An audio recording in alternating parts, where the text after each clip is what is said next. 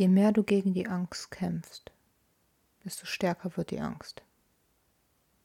Mann, als ich den Satz gelesen habe, dachte ich mir, ah, es ist wieder so ein Satz, mit dem möchte ich gerne eine Podcast-Folge beginnen. Mhm.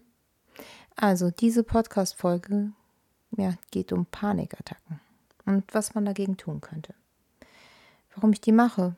Ja, ich mache die wegen einer Freundin von mir. Die leidet da sehr drunter und in letzter Zeit noch mehr. Und natürlich, man hat mal was gelesen, mach mal da die und die Atemübung oder das und das. Und, aber in letzter Zeit ist es bei ihr sehr, sehr schwer.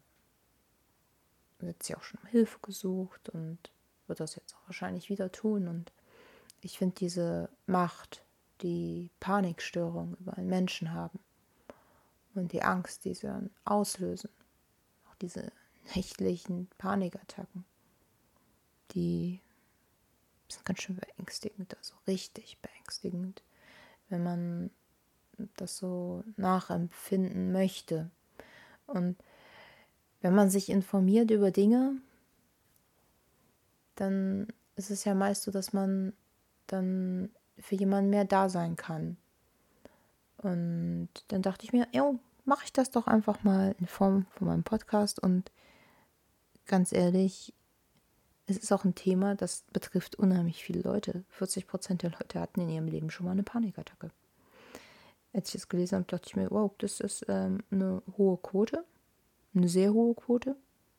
Aber Panikattacken, die treten ja auch in verschiedenen Krankheitsbildern auf. Also deswegen. Also ich würde heute gerne erstmal etwas zu Panik sagen. Vielleicht ein bisschen was über ein, zwei Angststörungen, aber hauptsächlich etwas über Panik. Und dann, was habe ich denn gefunden? Was kann man machen? Was gibt es für Ansätze?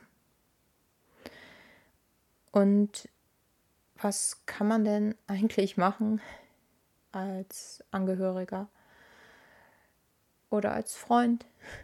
Nun ist man ja Angehöriger um irgendwie ähm, dem beistehen zu können. Ja. Also, fangen wir mal an. Panik. Panik, ja. Panikattacke, da ist ja Panik drin. Deswegen finde ich, wir sollten mal auf die Panik eingehen, um das auch wirklich zu verstehen. Also, erstmal Panik.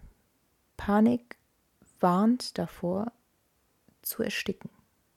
Also ähm, der CO2-Gehalt, der sagt dann einiges auch darüber aus, ob man eine Panikattacke hat und warnt zu ersticken. Oh.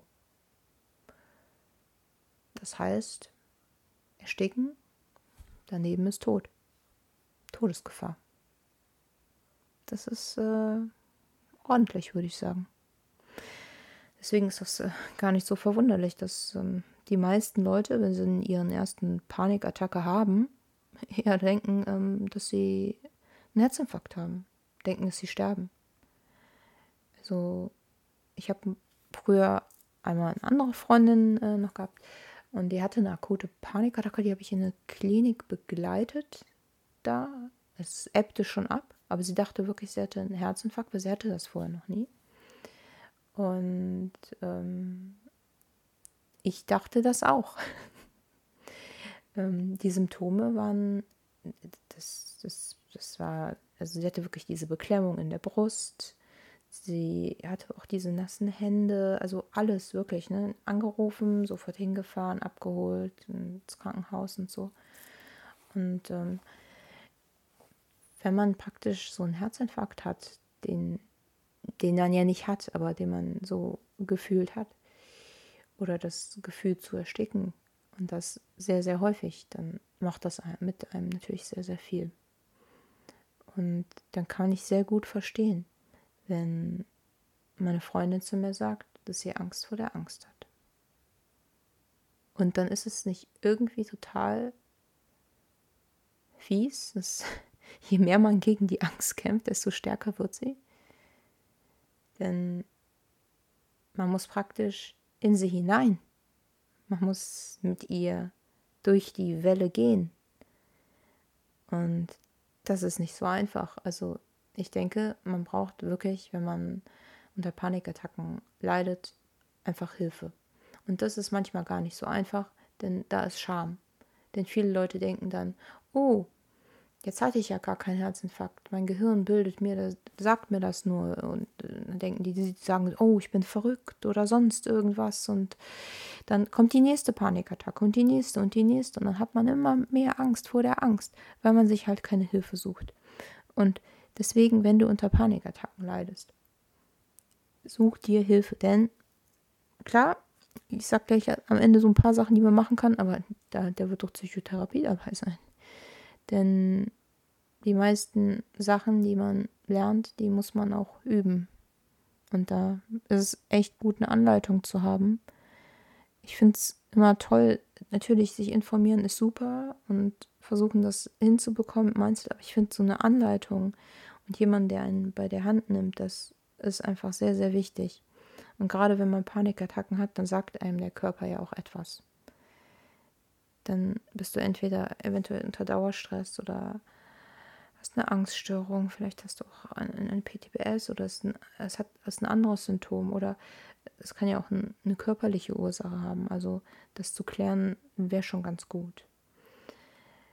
Deswegen ähm, klär das. Natürlich, ich habe jetzt gerade von generalisierten Angststörungen oder auch von spezifischen Phobien geredet. Und das oder posttraumatischen Belastungsstörungen, immer da kann sowas natürlich auftreten oder auch bei einer Zwangsstörung, wenn man seinen Zwang nicht nachgehen kann, dann kann das natürlich auch dann wieder in die, in die Panik gehen und dann, huh. Also Panikattacken betreffen viele Menschen und betreffen auch einige Krankheiten. Und deswegen ist es doch sehr, sehr sinnvoll, wenn man etwas über Panik weiß, die Symptome ernst nimmt und sich überlegt, was kann ich denn tun, wenn ich nun Panik habe? Also was kannst du tun, wenn du denkst, dass du gerade stirbst? Weil dein Körper dir das sagt. Gehen wir mal zum zweiten Teil. Tipps ja, ich habe mal ein bisschen rumgewurschtelt und natürlich wurschtelt man auch rum, wenn man mit seiner Freundin drüber redet und sie hat natürlich auch schon ein bisschen was an die Hand bekommen und, und dann sammelt man das zusammen und ähm, allerdings das Allerwichtigste ist, ähm, dass man nicht dagegen kämpft, gegen die Angst, sondern durchgeht. Und ich denke, das ist das Allerschwierigste. Praktisch in seinem Kopf es so hinzubekommen, zu wissen, ja, ich habe jetzt eine Panikattacke, ich, ich, ähm, ich kenne das, ich hatte das schon mal.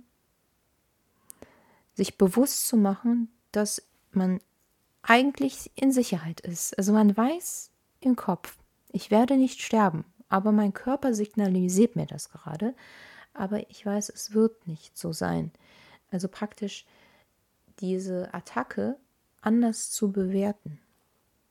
Und das ist natürlich ein Prozess, den, das muss man lernen, da braucht man jemanden. Da ist natürlich eine, eine Therapie gut. Eine kognitive Verhaltenstherapie beispielsweise oder andere Therapieformen, die einen da heranbringen und einem etwas beibringen, was man dann tun kann wie man dann denkt, wie man auf der Metakognitionsebene praktisch ähm, da ansetzen kann. Und zwar schon ein bisschen vorher, bevor es schon komplett hochgeschwallt ist. Denn ab einem gewissen Punkt kann man natürlich auch nicht mehr denken. Aber man muss praktisch so hinbekommen, dass man weiß, dass man eigentlich körperlich in Sicherheit ist. Nur diese ganzen wellenartigen, huh, Angst, Erstickungsgefühle, die gehen natürlich total durch, denn was macht man denn, wenn man keine Luft kriegt? Ja, man, man möchte weglaufen, man muss ja irgendwo raus, Luft kriegen. Ist ja ganz normal. Aber es ist einfach, wenn ich nun drüber nachdenke, finde ich es schon total schlimm. Aber wir sollten nicht katastrophisieren Und man darf da nicht katastrophisieren. Man muss sich sagen, ich bin in Sicherheit. Obwohl dein Körper gerade was total anderes macht. Ja, kacke.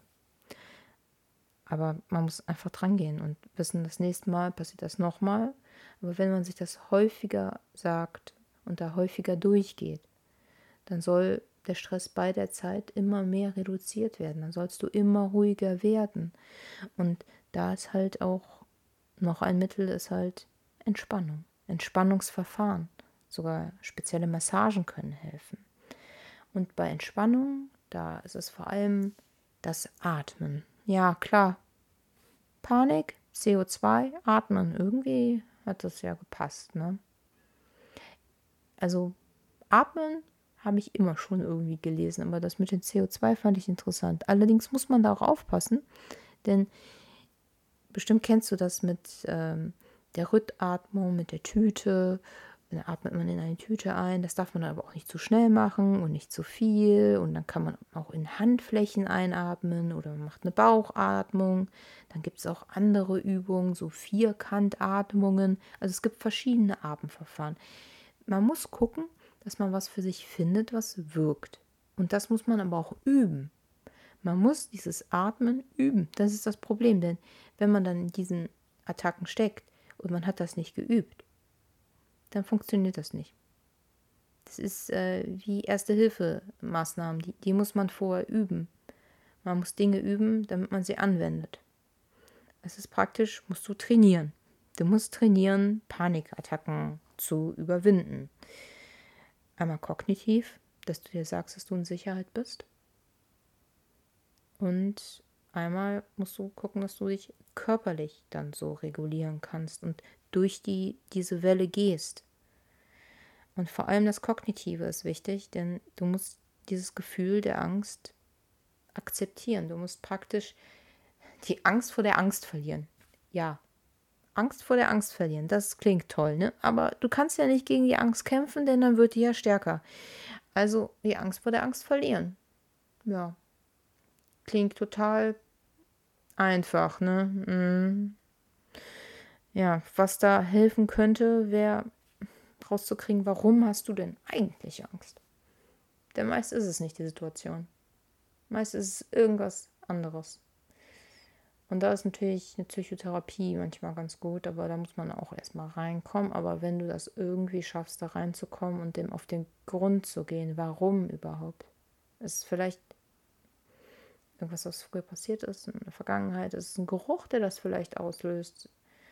Oder was ist es, was es auslöst in diesen Situationen?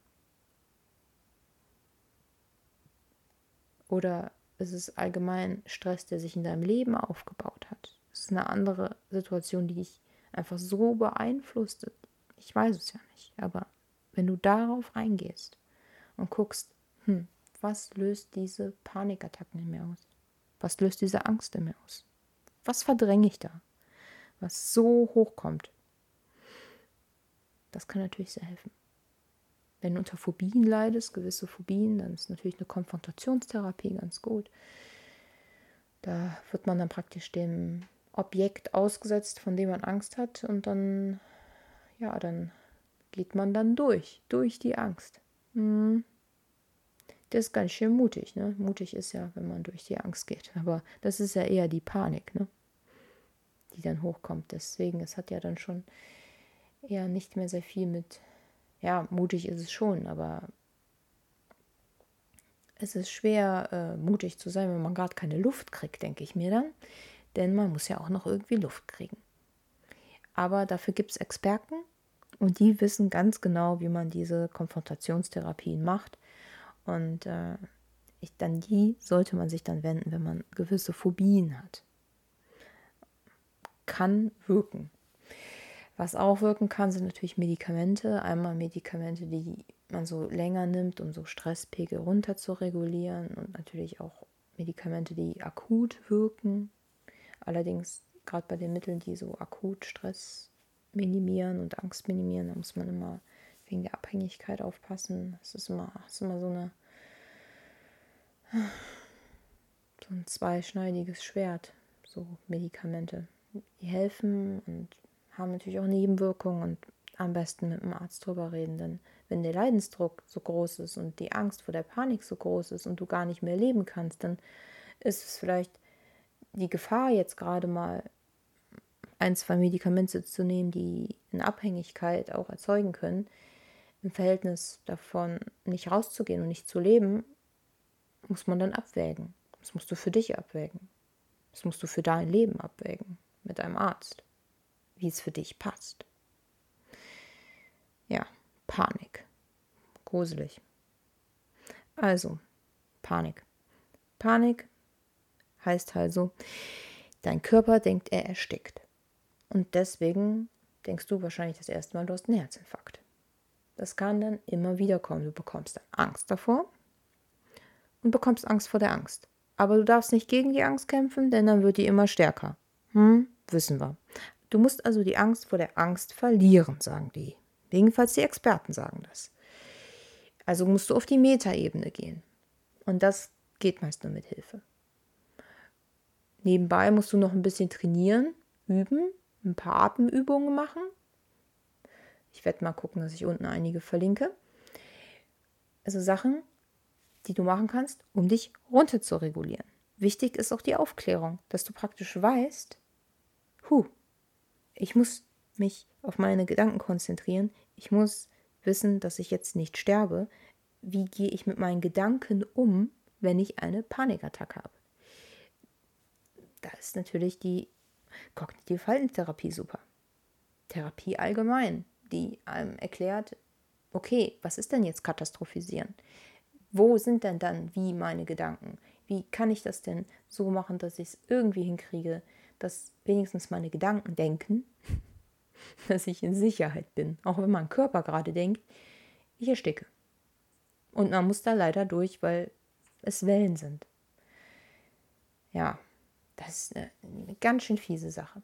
Allerdings, wenn man das ganz häufig macht mit diesen Übungen und sich im Geiste bewusst ist, dass man in Sicherheit ist, diese Meditationsübung häufig durchführt und in sich immer sicherer wird und vor allen Dingen hinterher auch weiß, man kommt alleine dadurch,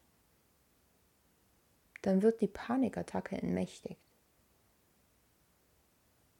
Denn meine Freundin, die jetzt leider das jetzt wieder hat, weil es wieder stressiger geworden ist, bei der war es jahrelang wieder besser. Sie hat Methoden gelernt, vor allem Atemmethoden, Meditation und auch die Metaebene, zu wissen, sie ist eigentlich in Sicherheit. Und das hat ihr jetzt ein paar Jahre Ruhe bewährt. Und nur jetzt fängt es leider wieder an und es muss sie leider wieder üben und wieder rein und wieder ran. Aber die Jahre dazwischen war es besser. Das heißt, dass das ganze Zeug irgendwie doch wirkt. Ne? Aber auch mit medizinischer Hilfe wieder. Und ich finde das gar nicht schlecht. Ich bin richtig beruhigt, ja, dass er das annehmen kann. Und gerade wenn man mit jemandem sehr, sehr gut befreundet ist und sich schon so sein ja, halbes Leben lang so kennt, dann, dann ist das gerade auch sehr wichtig, dass man weiß, dass, dass dem Menschen so weit gut geht, dass, dass er sich wieder fangen kann. Und mit Panikattacken mehrfach am Tag ist sowas nicht möglich. Deswegen, wenn du unter Panikattacken leidest, dann, dann such dir Hilfe. Meine Freundin konnte das helfen. Es, es wird ihr auch wieder helfen.